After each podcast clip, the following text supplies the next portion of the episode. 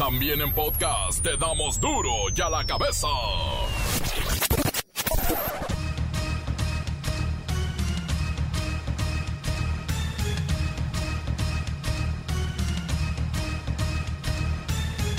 Miércoles 29 de abril del 2020 yo soy Miguel Ángel Fernández y esto es duro y a la cabeza sin censura. Si continuamos cumpliendo con el aislamiento social y las reglas de sana distancia, más de mil municipios del país podrían regresar a labores el 17 de mayo próximo. Si seguimos así, sí podemos, pues sí eh, habría posibilidad de cumplir lo que se proyectó, de que a partir del día 17 de mayo en algunas regiones del país acotadas, en donde no ha habido casos, hay más de mil municipios de los cerca de 2.500, en donde no hay nada. Eh, desde luego, con cuidado con cercos sanitarios, que podamos a partir del 17 en esos municipios reiniciar las clases y a la normalidad en lo económico, en esos casos. Luego, ver eh, otras ramas productivas. Desde luego, todo con protocolo la sana distancia, pero ya reiniciar en las actividades productivas. Se registran más de 1.500 muertes por COVID-19 en México. El número de contagios va a la alta. Dice la Secretaría de Salud, estamos llegando al pico.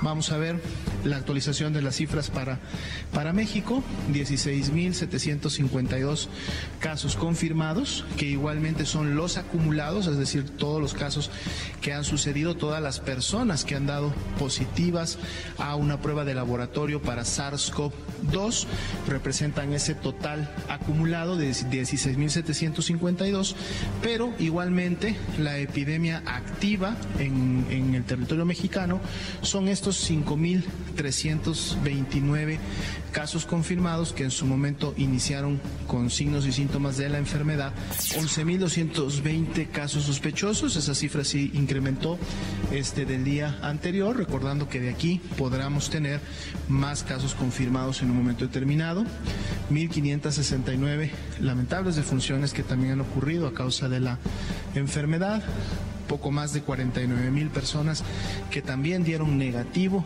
a la prueba para virus SARS-CoV-2 y ya son más de 77 mil personas las que han sido estudiadas en México como casos sospechosos para la enfermedad. La UNAM revela que somos alrededor de 43 millones de mexicanos con vulnerabilidad alta para padecer por el COVID-19. La ONU hace recuento en América Latina y calculan 15 millones de agresiones a mujeres durante la cuarentena. También podría haber un sorprendente incremento en embarazos no deseados, igual durante el aislamiento. Estados Unidos podría quedarse sin ligas deportivas profesionales lo que resta del año. De continuar el número de contagios nadie iría a los estadios. Son más de un millón de personas las que han contraído el coronavirus. Cuidado, si participas en videollamadas que están tan de moda en donde muestras tus partes íntimas, podría haber más de un espectador o tal vez dos o hasta tres. Tú ni te imaginas. El reportero del barrio y su nota roja nos cuentan de más de 20 camionetas con gente armada paseándose por algún municipio de Zacatatacatatacatacatecas. Comencemos con la sagrada misión de informarle porque aquí no le explicamos las noticias con manzanas, no. Aquí las explicamos con huevos. Llegó el momento de presentarte las noticias como nadie más lo sabe hacer. Los datos que otros ocultan, aquí los exponemos sin rodeos. Agudeza, ironía, sátira y el comentario mordaz. Solo en duro y a la cabeza. ¡Arrancamos!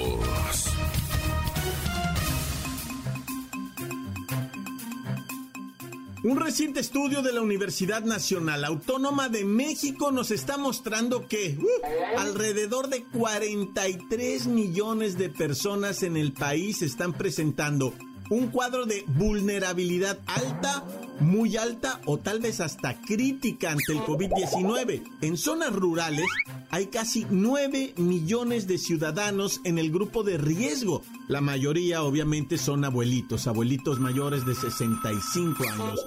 Vamos con Luis Ciro Gómez Leiva para que nos hable sobre este estudio para que así tomemos conciencia y cuidar a los nuestros. Adelante, Luis Ciro. Miguel Ángel, amigos de Duro y a la Cabeza, la UNAM sacude nuestras conciencias con el estudio Vulnerabilidad ante COVID-19 en México, pues nos echa aguas en las zonas donde existe una especie de abandono gubernamental, como lo son los municipios más marginados del país, en los estados de Oaxaca, Guerrero y Chiapas, donde el acceso a servicios de salud es limitado, además de la Huasteca Veracruzana y Poblana, así como al sur de Durango, Sierra Tarahumara y en Yucatán.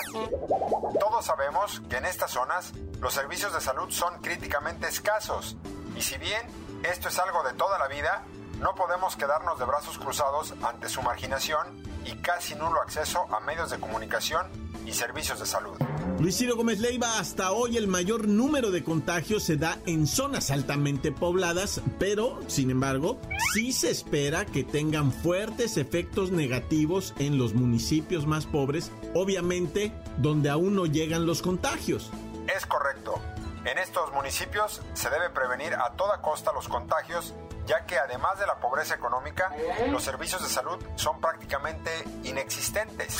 Por todos estos motivos, sería mejor evitar visitar a nuestros seres queridos que viven en lugares alejados si es el caso de que nosotros vivamos en alguna ciudad.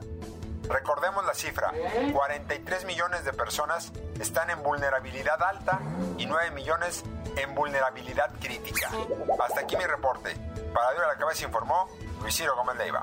Gracias, Luis Ciro Gómez Leiva. La Secretaría de Salud, por cierto, está informando que hasta hoy se han contabilizado 16.752 casos de coronavirus en el país, lo que representa un incremento de 1.223 en las últimas 24 horas. Recuerden, esta información se actualiza hoy en una de tantas conferencias en Palacio Nacional. Ya son como cuatro conferencias al día, ¿no? Bueno. Duro ya la cabeza. Y ahora, respecto a las formas de movilidad en el país, ¿qué, qué palabritas se inventan de repente? Ahora nos miden la movilidad. Sí, la Secretaría de Salud hizo un reconocimiento a Zacatecas, a Quintana Roo y a San Luis Potosí por haber reducido considerablemente su movilidad. Recordemos que en días pasados, bueno, les pusieron una regañada buena. Ahora, Aguascalientes, Durango, Querétaro y Tamaulipas son los malcriados que no se quieren estar en su casa. Me imagino que ya me los van a regañar. Repito, Aguascalientes, Durango, Querétaro y Tamaulipas han incrementado la movilidad en los últimos días y se colocan por encima del 50%. ¿Qué pasó? Iban muy bien. Miren, en Baja California, Sonora, Sinaloa, Tabasco, Tlaxcala, Veracruz, Yucatán, Puebla, Guanajuato, Guerrero, Chiapas, Chihuahua, Colima y Campeche, aún se mantienen por debajo del 50% de movilidad. Esto quiere decir que están en su casa las personas. Por lo pronto, vamos al cuartel general de sana distancia en donde se encuentra nuestro nuevo reportero Nazario Mocoduro y nos da los datos de esta movilidad de los mexicanos. Adelante, bienvenido a Duro y a la cabeza buenas tardes, Miguel Ángel y respetable auditorio.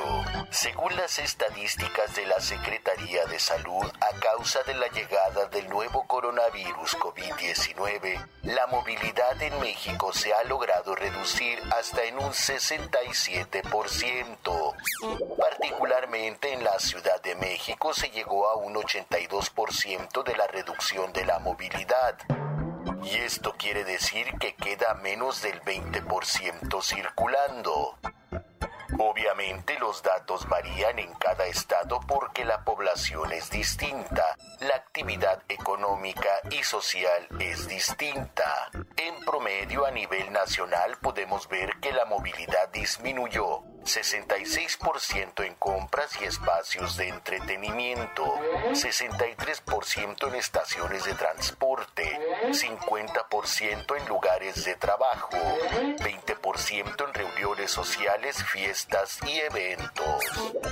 No podemos dejar de reconocer que la mitad de la población se ha visto fuertemente afectada por la jornada de sana distancia, pues son personas que viven al día.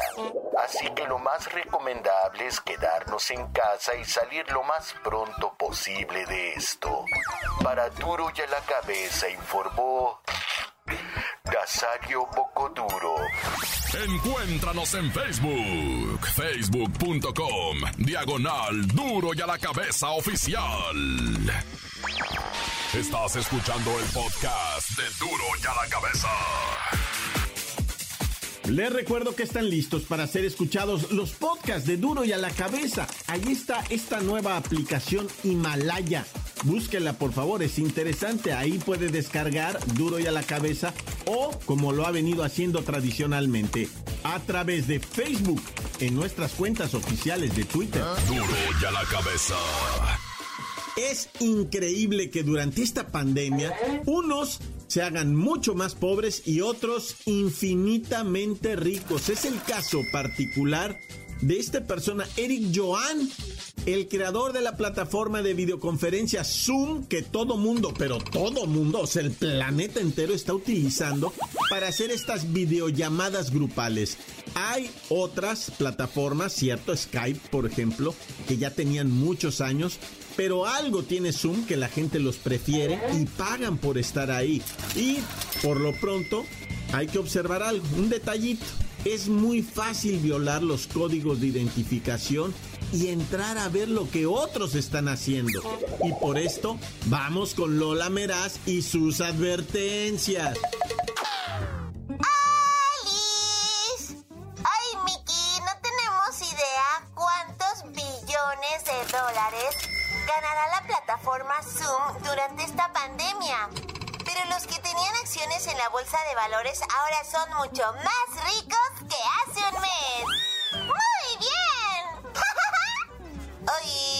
pero cuidado. Cuando haces una videollamada con tus jefes, amigos o familiares, debes verificar que no haya pájaros en el alambre. O sea, que algún hacker no esté espiando con la intención de robar tus datos, información o imagen para después venderla o extorsionarte. Es el caso de un chorro de parejas que hicieron videollamadas que subieron de tono. Uy, se pusieron super hats, creyendo que estaban en la intimidad solitos. Uy, ¿cuál es su sorpresa? Que otros los estaban viendo. ¡Ay, ya está grabando! ¡Ay, qué miedo! Por eso estén súper pendientes que no haya nadie más en su sala y cuando cierren sesión bajen el video de la plataforma. O sea, bórrenlo, no lo dejen ahí por ningún motivo. Mejor pásenlo a la memoria de su compu o de su teléfono. Ah, Lola Meraz, veo que estás muy bien informada. Oye, ¿y qué me dices del sexting entre los adolescentes durante este confinamiento? Ay, Miki, súper serio. Resulta que especialistas nos están alertando que en el confinamiento por COVID-19 Muchos adolescentes se exponen sexualmente a través de redes sociales al enviarse fotos de sus partes íntimas o videos. Ay, de por sí sí sin pandemia ya nos mandábamos de todo. Y ahora con el sentimiento de soledad, ay, pues nos estamos poniendo así como que muy aventureros. Lo más serio es cuando son menores los que están usando la tecnología para vivir una sexualidad que no corresponde a su edad. ¿Sí sabes cómo, no? Es necesario hablar de abuso, de violencia y sexo extorsión a los niños y adolescentes. Explicarles que cualquier contenido sexual que sea transmitido por las redes sociales se considera pornografía infantil por ser menores de edad y puede poner en riesgo su seguridad y la de su familia, así como su reputación. Ay, cuídense mucho y vigilen bien a los chavitos. Recuerden que estamos hablando de delitos muy, muy graves. Lo mejor es cuidarnos entre todos. ya me voy. Para duro y a la cabeza. Informó la lamera.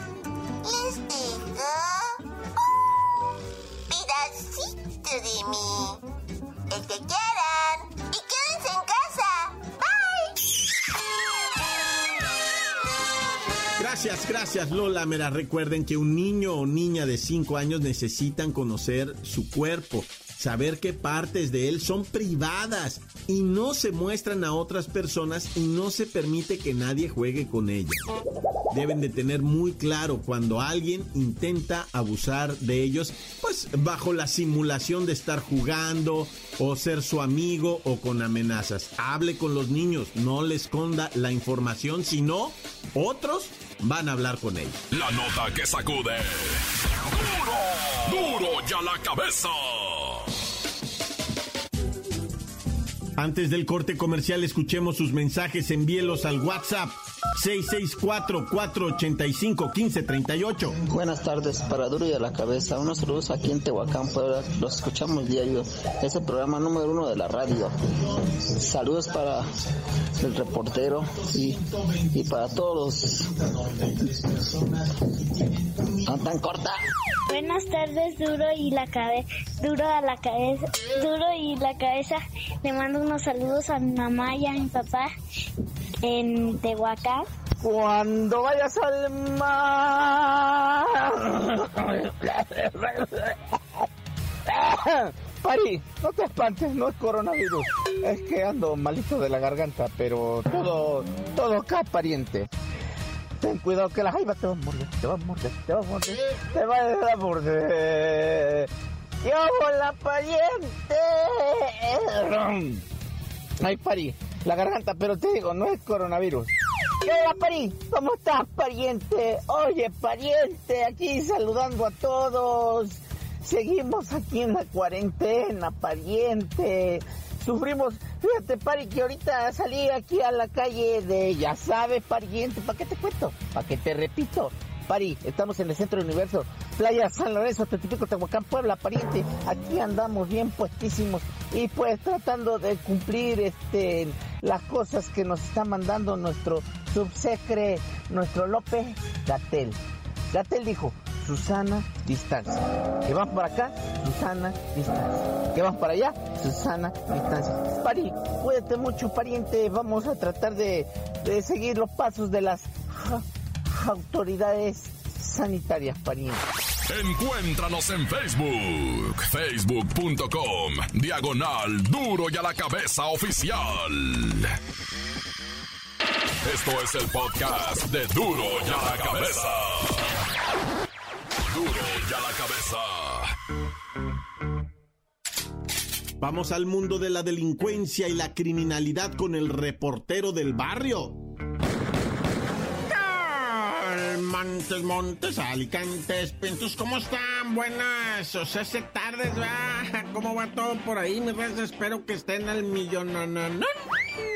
Y les iba a decir con el tiro arriba, ¿va? Porque así, pues, se decía antes, ¿va? Pero ahorita ya está bien peligroso, mira. Te voy a decir algo. Un grupo armado, ¿verdad? Fuertemente armado. Anduvo por allá, por el municipio de Valparaíso, Zacatecas Y pues el, el, compa que les estaba filmando primero dice, mira, dos camionetas, digo, tres camionetas cargadas de, digo, cuatro camionetas con, con fulanos armados, digo, cinco camionetas, ¿Ah? digo, como 15 camionetas. No, hombre, contó como 20 algo de camionetas con gente armada, con ametralladoras arriba, así de esas, así como tipo calibre 50, ¿verdad? O sea, pesadón el rollo ahí en Zacatecas. Inmediatamente el presidente municipal de ahí y el gobernador dijeron, no, pues vamos a hacer un, operativo para brindar seguridad, pero no dijeron si al pueblo o a lo que viene siendo este, los delincuentes, ¿verdad? Porque ya no se sabe, güey, no los fueran a asaltar, ¿verdad? Bueno, vamos a la que sigue,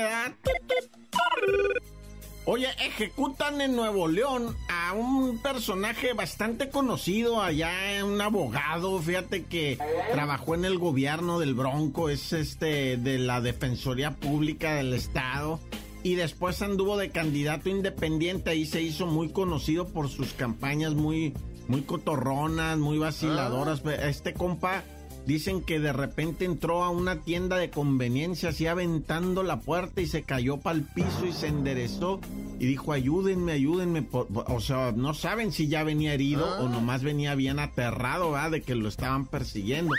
Más sin en cambio, ah, de repente y de la nada entra un individuo vestido como Vamos a decir así como si fuera albañil, ¿verdad? Traía su casco amarillo, su chaleco naranja con con sus luminosos amarillos pegados en el chaleco, pantalón de mezclilla desgastado y, y así, o sea, tú lo veías y decías, no, pues un trabajador de la construcción, va.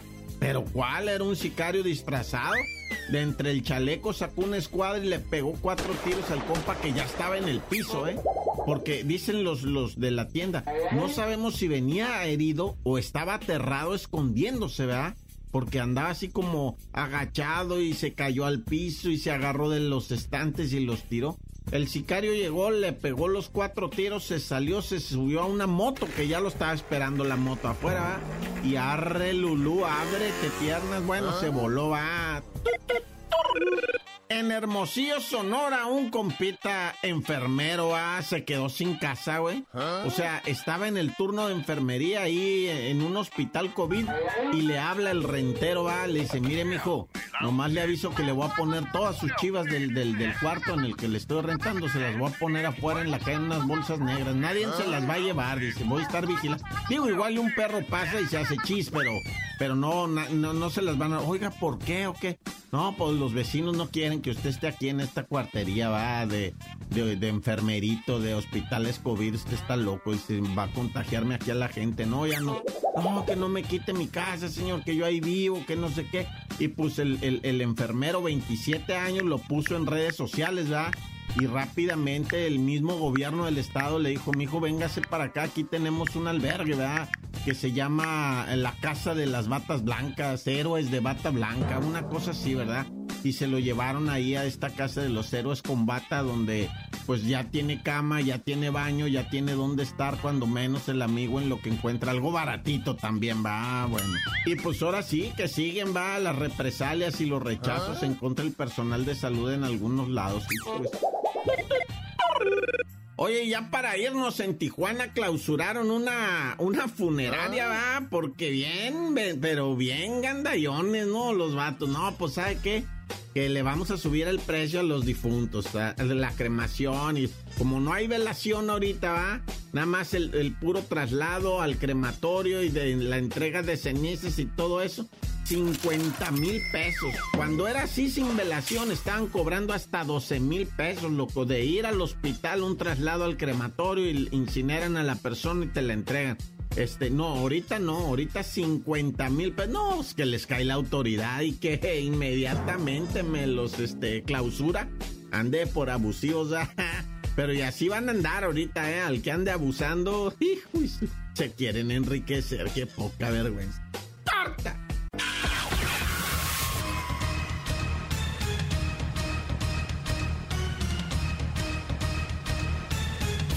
Por ahora hemos terminado. No me queda más que recordarle que en duro y a la cabeza no le explicamos las noticias con manzanas. No, aquí las explicamos con huevos.